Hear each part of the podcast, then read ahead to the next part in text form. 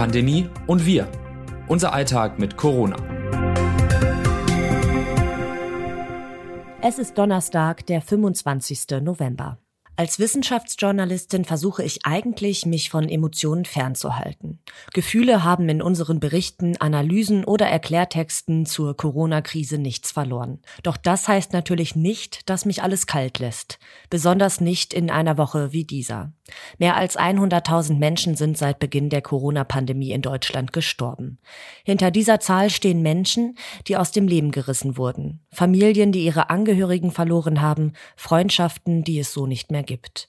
Viele von ihnen starben zu Hause, in Pflegeeinrichtungen oder auf einer Intensivstation.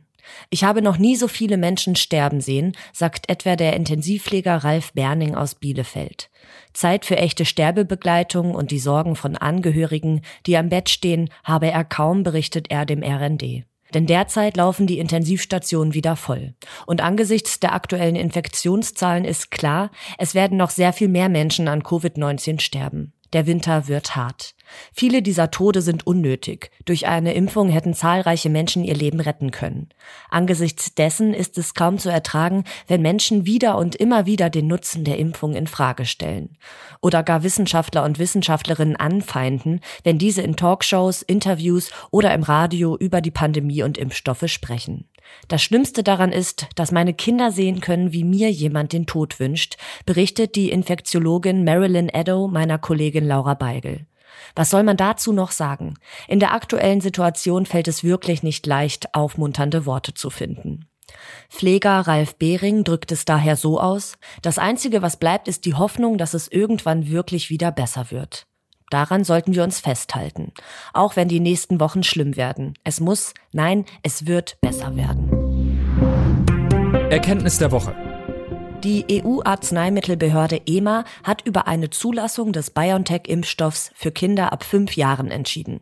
Kinder ab fünf Jahren sollen von dem BioNTech-Pfizer-Impfstoff nur ein Drittel der Erwachsenendosis erhalten und zwei Dosen im Abstand von drei Wochen.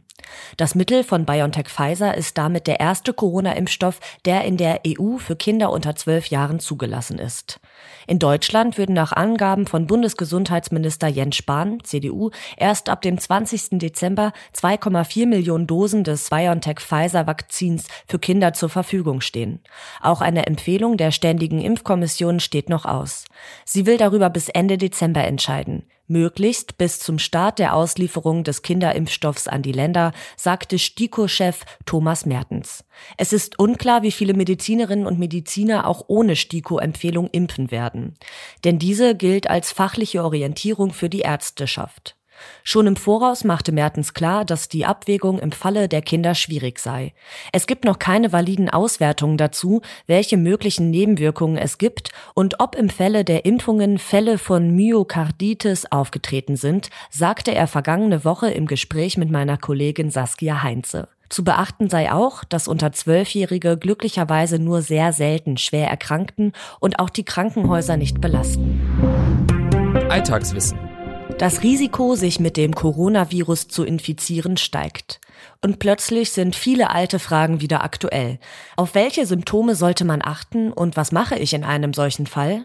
Daher hier nochmal die wichtigsten Antworten. Die häufigsten Krankheitssymptome einer Infektion sind Husten, Fieber und Schnupfen. Störungen des Geruchs- oder Geschmackssinns zeigen sich bei etwa jedem fünften Betroffenen.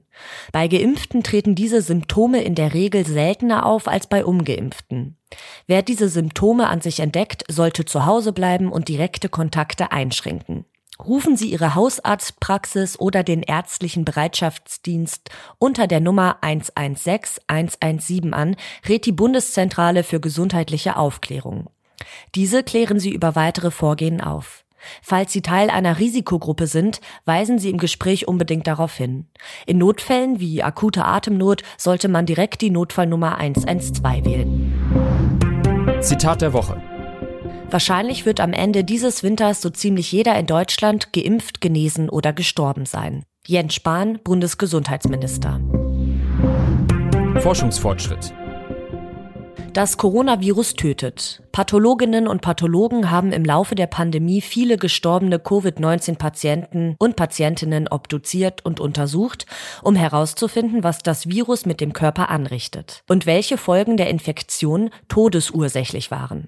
Im Laufe der Pandemie habe man durch die Untersuchungen viele wichtige Erkenntnisse zu tödlichen Covid-19-Krankheitsverläufen gewonnen, berichtet Gustavo Barreton, Vorstandsvorsitzender der Deutschen Gesellschaft für Pathologie. Das Hauptzielorgan ist die Lunge. Dort befällt das Virus die Zellen am häufigsten, sagt Barretton. Die häufigste Todesursache sind daher Lungenschäden. Doch das heißt nicht, dass das Virus ausschließlich die Lunge befällt. Covid-19 ist eine Systemerkrankung, die keineswegs auf die Lunge beschränkt ist. Auch in anderen Organen kann das Virus Zellen infizieren, sagt Barretton. Die Niere, das Herz, das Gehirn, alle Organe können also durch eine Infektion schwer beschädigt werden. Und klar ist, die meisten Covid-Patienten sterben an Corona, nicht mit. Pandemie im Ausland. Muss Gibraltar etwa Weihnachten absagen? Die erwachsene Bevölkerung des britischen Überseegebiets ist größtenteils durchgeimpft. Doch dann begannen die Zahlen in der 34.000 Einwohnerkolonie zu steigen. Dramatisch ist die Lage allerdings nicht. Dass man in der Kolonie viele Fälle entdeckt, liegt unter anderem an den vielen Tests, die dort durchgeführt werden, berichtet unser Korrespondent Martin Dahms. Auch liege die Impfquote wohl nicht, wie teilweise behauptet, bei 100 Prozent. Und so stellte Gibraltars Chefminister Fabian Picado dann auch auf Twitter vor einigen Tagen klar, dass man Weihnachten nicht abgesagt habe. Jedoch aber große staatliche organisierte Veranstaltungen. Was kommt? Deutschland kriegt einen Corona-Krisenstab. Das kündigte der künftige Bundeskanzler Olaf Scholz am Mittwoch an. Scholz sagte, der Krisenstab werde die Lage kontinuierlich begutachten und beobachten und die Umsetzung der in der vergangenen Woche von der Bund-Länder-Runde gemeinsam mit der geschäftsführenden Kanzlerin Angela Merkel beschlossenen Maßnahmen prüfen. Zudem werde im Kanzleramt eine Expertengruppe eingerichtet, die die Corona-Lage täglich beurteilen und an die Regierung Regierung berichten solle. Darunter würden Virologen, Epidemiologen, Soziologen und Psychologen sowie weitere Fachleute sein. Wir brauchen diesen wissenschaftlichen Sachverstand, um zu klugen Erkenntnissen zu kommen, so Scholz. Scholz versprach, die neue Bundesregierung wolle zudem die Impfkampagne weiter massiv voranbringen und dafür die Kapazitäten der Impfzentren deutlich ausweisen. Mobile Teams sollten in Städten und Regionen unterwegs sein, Ärzte und Apotheker sollen stärker eingebunden werden. Was die Pandemie leichter macht. Mindestens 30 bis 40 Minuten am Tag sollten sich Menschen bewegen besonders solche, die bei ihrer Arbeit viel sitzen. Negative Auswirkungen auf die Gesundheit können auf diese Weise wieder ausgeglichen werden. Doch im schmuddeligen Pandemieherbst ist die Lust, draußen Sport zu treiben, bei vielen Menschen eher gering. Das Gute, trainieren kann man auch drin. Viele kleine Übungen ergeben hier ein abwechslungsreiches Training, das das Herz-Kreislauf-System stärkt.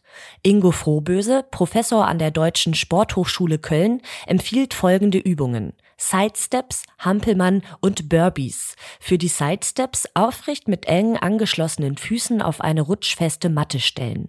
Anschließend seitlich hin und her hüpfen.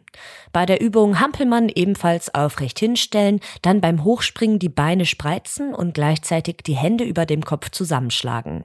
Bei den Burbies erfolgt zunächst ein Sprung aus dem Stand heraus, die Arme dabei nach oben reißen. Anschließend in den Liegestütz gehen, danach in die Hocke, wieder springen und alles von vorn. Was sonst noch wichtig ist. Hausarbeit macht eigentlich den wenigsten Menschen Spaß. Doch gerade ältere Menschen haben guten Grund, den Wischmopp zu schwingen. Arbeiten im Haushalt können Aufmerksamkeitsspanne und Muskelkraft vergrößern, das Gedächtnis schärfen und das Sturzrisiko vermindern, wie Forschende im Fachjournal BMJ Open berichten.